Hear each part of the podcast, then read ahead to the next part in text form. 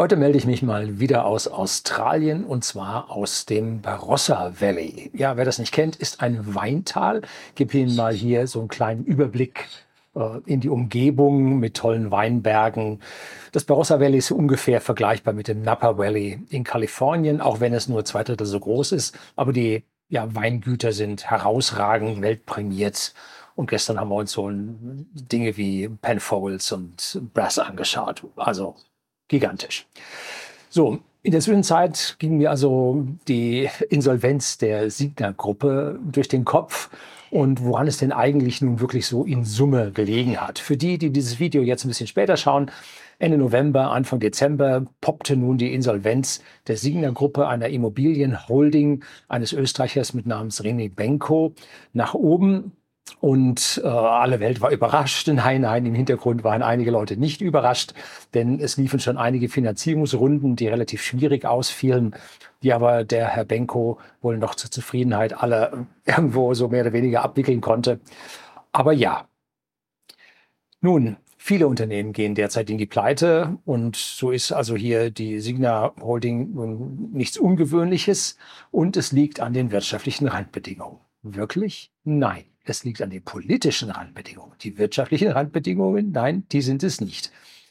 Und aus meiner Sicht liegt es an vielen verschiedenen Dingen, die die Politik jetzt nicht nur in den letzten zwei Jahren, jetzt haben wir den 11.12.2023, letzten zwei Jahren die Ampel verbockt hat. Nein, was vorher schon die GroKo und davor die rot-grüne Regierung verbockt haben, denn es ging beständig bergab und jetzt seit zwei Jahren geht es also noch steiler bergab, sodass also jetzt hier eine Insolvenz von äh, Immobilienfirmen nun überhaupt nicht ja, abzuwenden ist bei diesen politischen Fehlern, die gemacht wurden. Es liegt hauptsächlich an der Refinanzierung von Mietobjekten und da liegt es hauptsächlich am Zinssatz, den ja, die EZB einstellt. Und die EZB ist eine unabhängige Zentralbank. Oh, nein, au contraire. Da werden Politiker oben drauf gesetzt. Der Herr Draghi war eines der besten Beispiele. Und jetzt die Frau Lagarde, genauso ein Beispiel.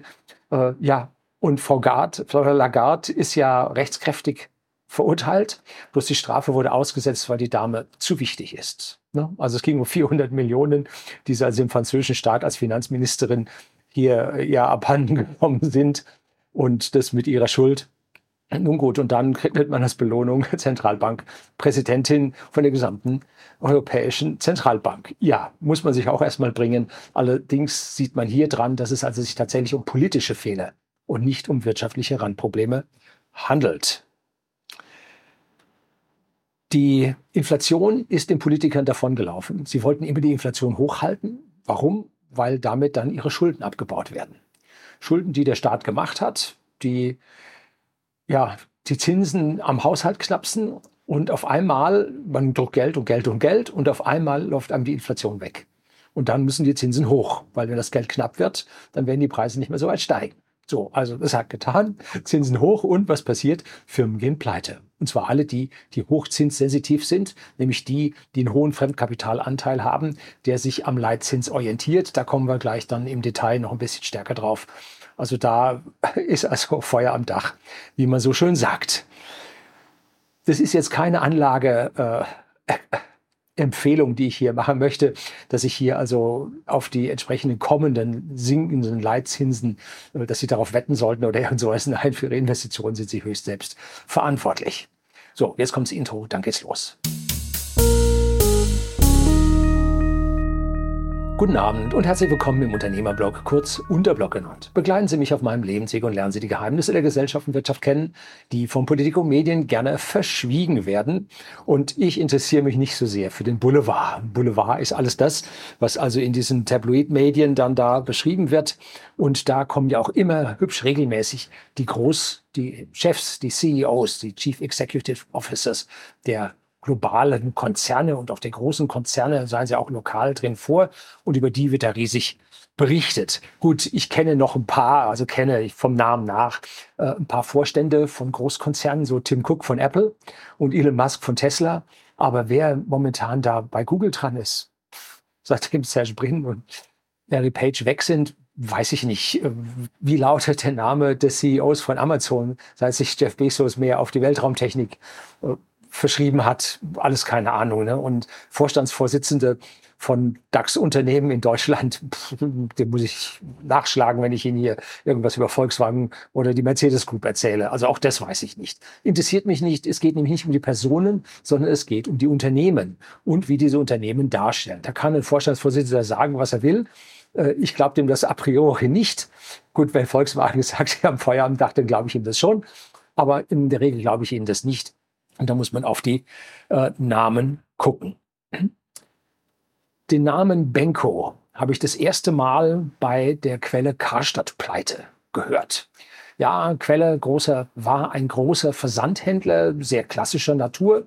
Und da kenne ich mich nun ein Stück weit als Versandhändler auch mit aus. Und als Quelle Karstadt mit dem Kunstholding-Konstrukt Arcandor oben drüber dann pleite ging, trat anschließend ein Herr Benko auf den Plan und übernahm zusammen mit einer Kapitalsammelgesellschaft, irgendein Hedgefonds oder was auch immer das war, ähm, Investmentfonds, übernahm nun die Quelle Karstadt. Da trat er auf und hat also Immobilien dort dann übernommen und im Prinzip hat er für die Immobilien Geld bezahlt. Damit wurde Quelle Karstadt oder nochmal Karstadt wieder flüssig. Quelle ging den Bach runter, Karstadt wieder flüssig und sie konnten weiterarbeiten. Aber die, ja, die Substanz aus der Bilanz, nämlich die Immobilien, waren raus.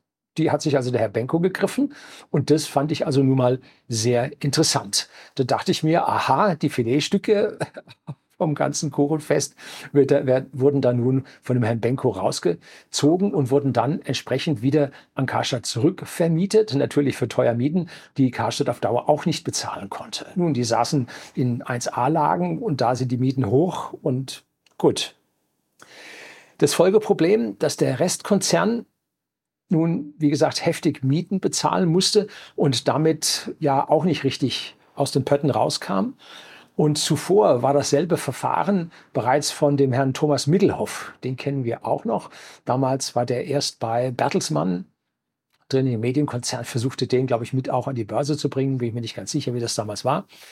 Und auch der hat Immobilien bei Karstadt verkauft gehabt, bei Arkantor, wurden dann entsprechend zurückgemietet. Das heißt also, die allerersten Sahnehäppchen, die waren also schon raus aus dem Konzern und Herr Benko hat dann noch das zweite Mal die Pfanne ausgewischt. Ne? Das war also, ja, the same procedure as every year und die Sache wurde an dieser Stelle nicht besser, aber Schritt für Schritt wurde die Substanz des Unternehmens schlechter. Warum haben Sie denn da so ein Problem gehabt? Nun, weil die Gelder in den Immobilien steckten und die Immobilien ließen sich jetzt, ja, sind immobil und lassen sich relativ schlecht irgendwie finanziell nutzen. Also blieb ihnen nichts anderes übrig, als zu verkaufen, wenn man nicht sagen wollte, ja, wir sind jetzt insolvent und können nicht bezahlen. Also hat man die Dinge rausverkauft und da, da die Bieter auch nicht so am Bäumen wachsen, hat man da wohl auch nicht die besten Deals mitgemacht. So, jetzt kommen wir mal zur Signa Immobilien Holding. Wie läuft denn so, so eine Immobiliengesellschaft? Man kauft billig Immobilien und verkauft sie teuer bzw. vermietet sie teuer weiter. So, das ist ein No-Brainer, eine simple Sache. Der Teufel liegt im Detail. Wie macht man es denn richtig? Wie kommt man billig an Immobilien ran? Da braucht es jede Menge Vitamin B, B wie Beziehungen. Und da kommt nun die Person des Herrn Benko ins Spiel, der nämlich extrem vernetzt ist und war äh, in der Politik genauso wie in der Industrie und im Handel und im Jetset und überhaupt jede Menge Beziehungen. Und diese Beziehungen gibt es also A, einmal in der Politik, weil in den Städten die Politik immer mitschnabbelt. Ne? Wie hoch darf man das Haus bauen? Was für eine Fassade darf davor? Bla, bla, bla. Abwassereinheiten, Stromversorgung und, und, und.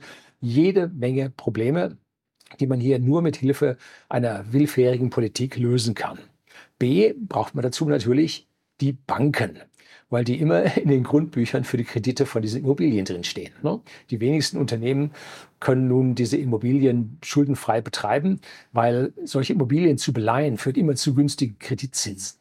Und das macht die Geldbeschaffung für solche Unternehmen, die, mit, die solche Immobilien haben, dann etwas billiger als anderen Unternehmen. Ne? Und C, wo gibt es da noch Geld? Bei den Konzernen und bei den ja, geldigen Großfamilien. Äh, wo man mit dem Geld einfacher umgehen kann. Konzerne, die gehen relativ locker mit ihrem Geld um, weil es ja nicht ihres, was da die CEOs entsprechend verbraten, sondern von irgendwelchen anonymen Aktionären.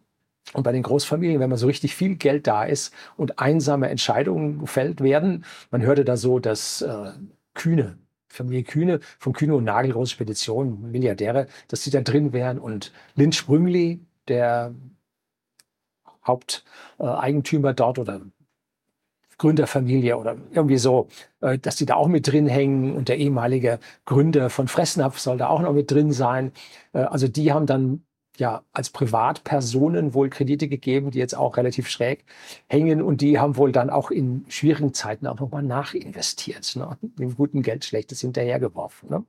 Oder dem schlechten Geld Gutes hinterher. So ist, so ist glaube ich, richtig. Ne?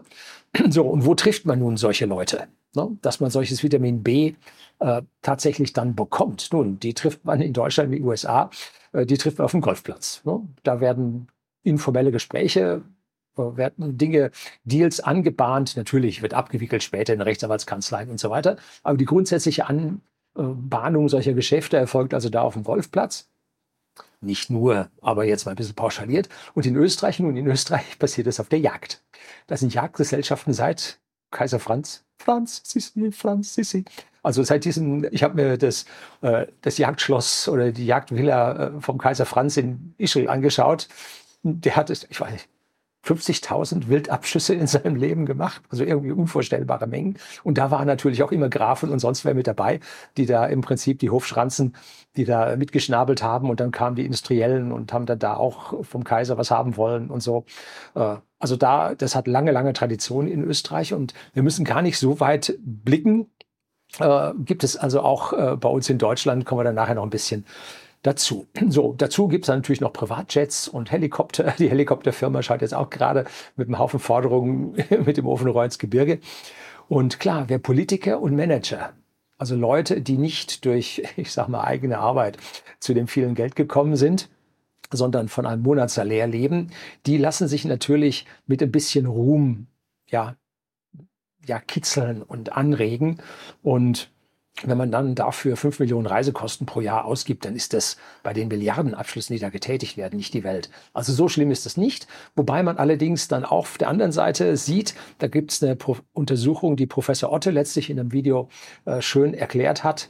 Ähm, man hat die Gewinne von Unternehmen, amerikanischen Aktiengesellschaften angeschaut und hat geguckt, wie diese Gewinne im Verhältnis äh, zum Vorhandensein von Privatjets stehen und hat festgestellt, je mehr Privatjets in diesen Firmen drin sind, umso niedriger fallen die Gewinne aus.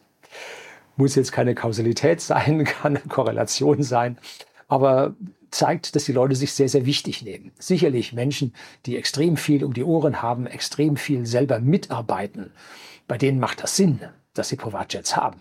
Aber so in der Fläche scheint es dann doch weniger Sinn zu machen, wenn man sich diese Zahlen dann. So, wie kauft man jetzt nun eine so riesige Gewerbeimmobilie, hm, mit der Signa da am Werkeln war? Ausschließlich zusammen mit Banken. Hätte die Signa Milliarden an Eigenkapital gehabt, hätten sie die Banken an der Stelle nicht gebraucht, sondern hätten die Immobilien mit dem eigenen Eigenkapital halt äh, ja, finanzieren können und jetzt beim Abwerten des Immobilienbestandes hätten sie nicht Insolvenz anmelden müssen. So. Aber dieses Eigenkapital war nicht da. Die Firma hält jedoch tolle Gewerbeimmobilien in 1A-Lagen. Darauf wurden die Kredite von den Banken vergeben. Gar keine Frage. Möchte ich nicht abwerten. Die Firma hat mit grundsätzlichen Problemen in der aktuellen finanziellen, wirtschafts-, äh, finanziellen politischen Lage die Auswirkungen auf die Wirtschaft hat, zu kämpfen. Das ist A, das jeweilige Immobiliengeschäft, und das sollte bitte jedes einzeln für sich, muss die Zinsen des Kaufpreises erwirtschaften. Und nicht nur das. Das Geschäft muss so gut sein, dass sie über die Haltedauer der Immobilien dann auch die Tilgung schaffen. Das ist das Wichtige. Wenn man nur hingeht und sagt, da ich erwirtschafte die Zinsen und kann an dem Ding nichts tilgen, dann verfällt die Immobilie über die Jahre, wird weniger wert und am Ende hat man zwar die ganzen Zinsen bezahlt, aber das Eigenkapital, was dahinter gesteckt hätte, das Anlagegut, das ist abgeschrieben, das ist tatsächlich auch ja, alt geworden und man sagt so, beim Privathäusern nach 50 Jahren ist also so ein Ding Schrott, äh, kann man dann abreißen, es sei denn, man packt jedes Jahr so zwei Prozent rein. Ne? zweimal, zwei Prozent über 50 Jahre. Gut, jetzt Zinseszins lassen wir außen vor. Hat man auch 100 Prozent wieder reingesteckt, dann ist die Immobilie nach wie vor werthaltig. Aber macht man nichts, ist das Ding am Ende auch weg. Aber wer schließt nun schon einen Vertrag über 20 Jahre Finanzierung ab? Auf der einen Seite hat man gehört, die Signa hätte das getan, hat wohl auch ein Vorstand von denen gesagt. Aber war wohl nicht so, weil jetzt abgewertet werden musste und damit es zu diesen Schieflagen kam. Das heißt also, hier hat der Vorstand eventuell nicht ganz die Wahrheit gesagt. Und das führt dann normalerweise äh, zu Strafen bis hin zu Haftstrafen, die für solche Fehlaussagen und nachher dann eine Milliarde, zwei Milliarden, fünf Milliarden Schulden dranhängen, dann tatsächlich, ja, es zu den Problemen kommt. Ne? Die Krux an der ganzen Geschichte ist, wie schafft man die Anschlussfinanzierung, wenn die Zinsen steigen? Das ist das Problem. B, die Bestandsimmobilien brauchen, wie gesagt, diese Renovierungen. Und bei diesen Renovierungen ist man von der Bauindustrie abhängig. Und wenn die Bauindustrie heftig ausgelastet ist, was sie in den vergangenen Jahren war, dann sind die Renovierungspreise, die Baupreise extrem hoch. Man muss diese hohen Preise bezahlen. Und kein Bauunternehmer hat in den vergangenen Jahren zum Fixpreis angeboten. Der wäre ja schön blöd gewesen. Ne? Wer es gemacht hat, ist in die Pleite gerauscht durch die steigenden Erzeugerpreise, also die Erzeugerpreisinflation, die Werte von 50 Prozent erreichte. Das heißt, für die Bauunternehmer wurde der Materialbezug 50 Prozent teurer. Äh, die Lohne stiegen entsprechend auch bei einer vollbeschäftigten Branche. Also war nicht einfach und damit stiegen die Baukosten äh, oder sagen wir Renovierungskosten oder im Falle des Elb Towers in Hamburg, die auch von der Signa gebaut werden sollte, noch nicht mal halb fertig ist, stiegen die Baupreise auch massiv an, was denen dann also auch die Gewinn- und Verlustrechnung und letztlich das Eigenkapital in der Bilanz verhagelt hat. All diese Faktoren haben sich auf die Immobilienfirmen negativ ausgewirkt und damit mit aller hoher Wahrscheinlichkeit auch auf die Signa.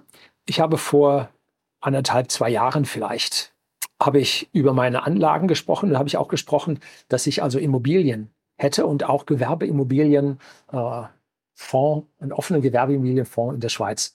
Und ich habe vor anderthalb Jahren ungefähr, muss so zeitweise nicht genau, aber müssen anderthalb Jahre her sein, habe ich diese Gewerbeimmobilienfonds verkauft. Da habe ich gesagt, Gewerbeimmobilien wird nichts mehr. Und da saß nun die Signa drin und konnte sich durch die Immobilien, die nicht beweglichen äh, Anlagegüter, die sie haben, konnte sich aus dieser Falle nicht heraus befreien. Es stellt sich parallel dazu die Frage, ob die Signa über die vergangenen Jahre ein sogenanntes Leveraging betrieben hat. Und zwar Altimmobilien zugunsten von neuen Projekten höher verschuldet hat. Und die Wahrscheinlichkeit, dass sie das getan hat, ist sehr hoch.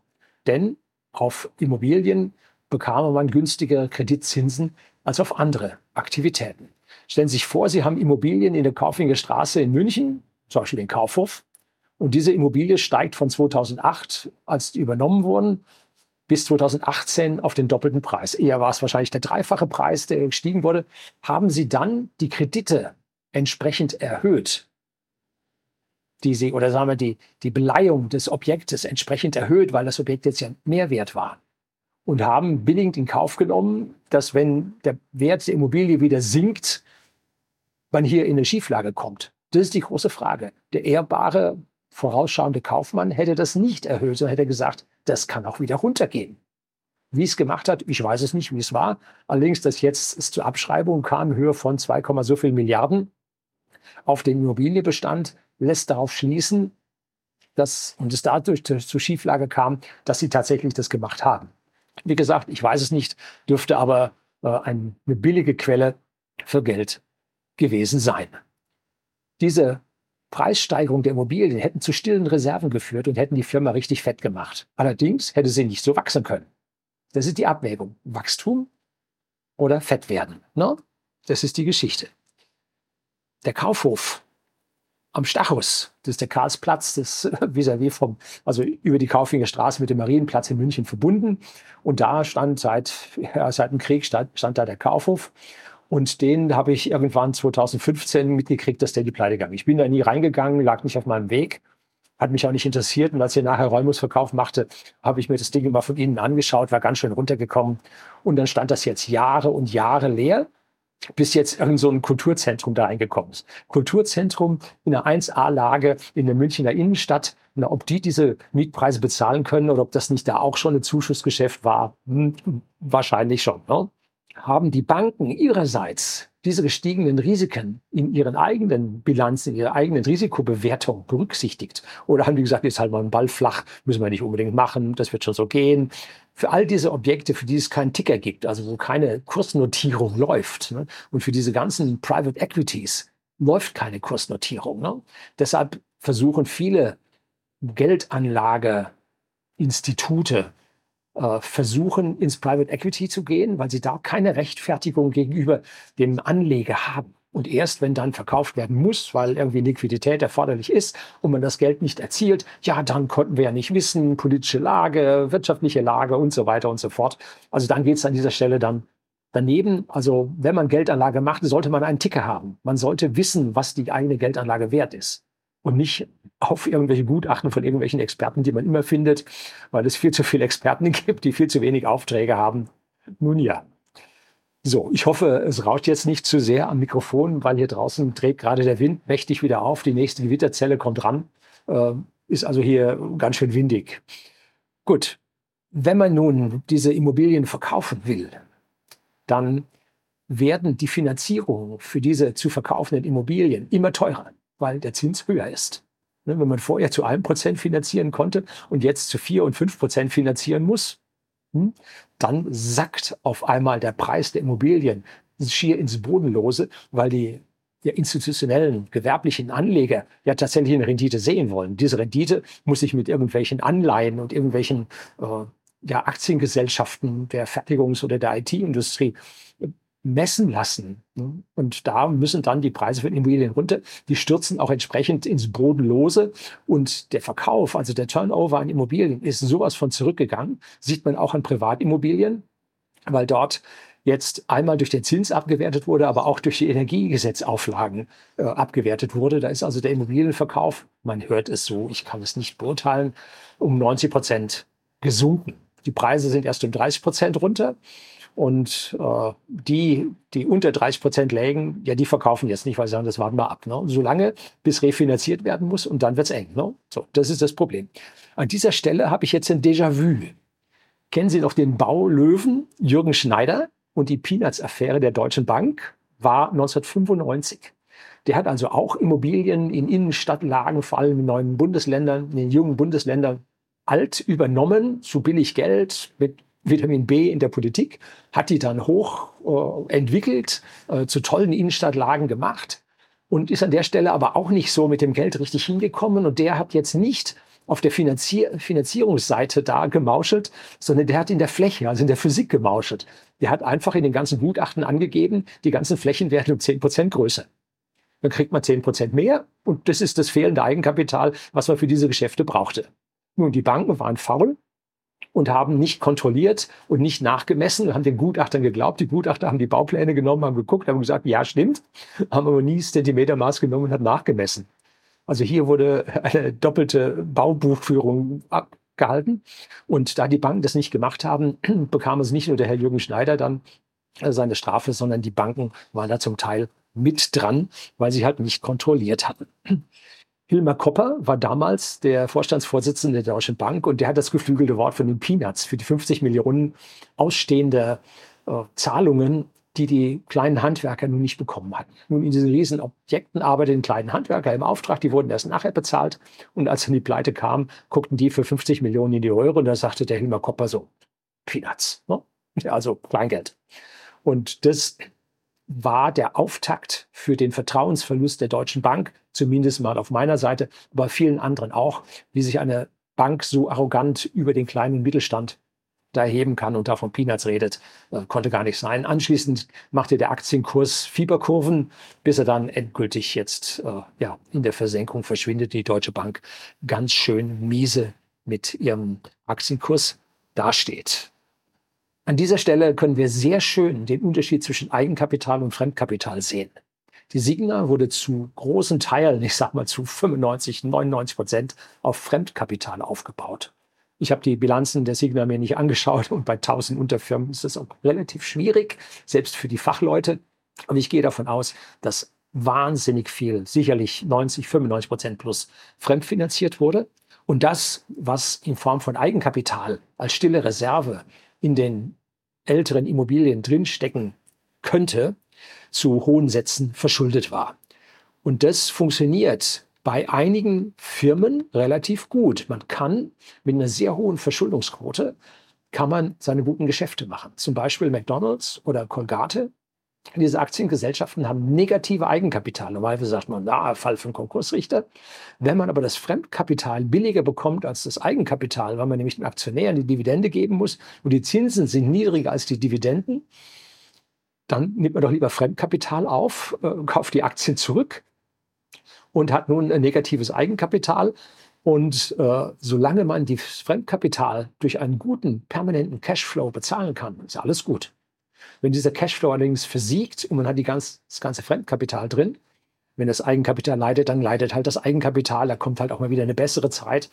Aber wenn man das Fremdkapital nicht bedienen kann, pleite. Zack. Ne?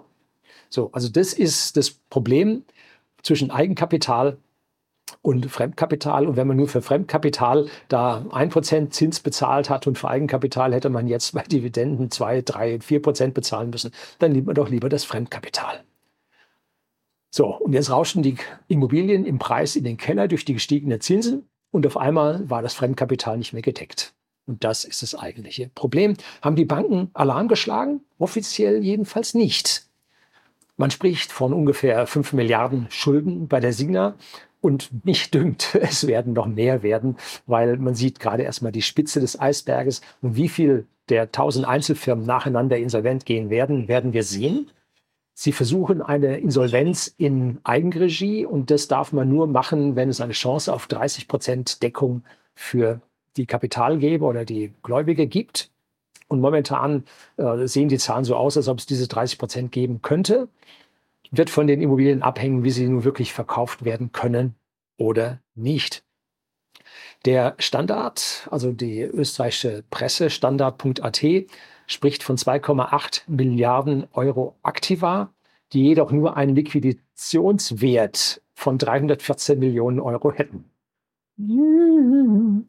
Das ist so ein Achtel oder so, ne? Also das würde mit den 30 Prozent nicht aufgehen. Auch bei den Banken sehe ich Fehlbilanzierungen.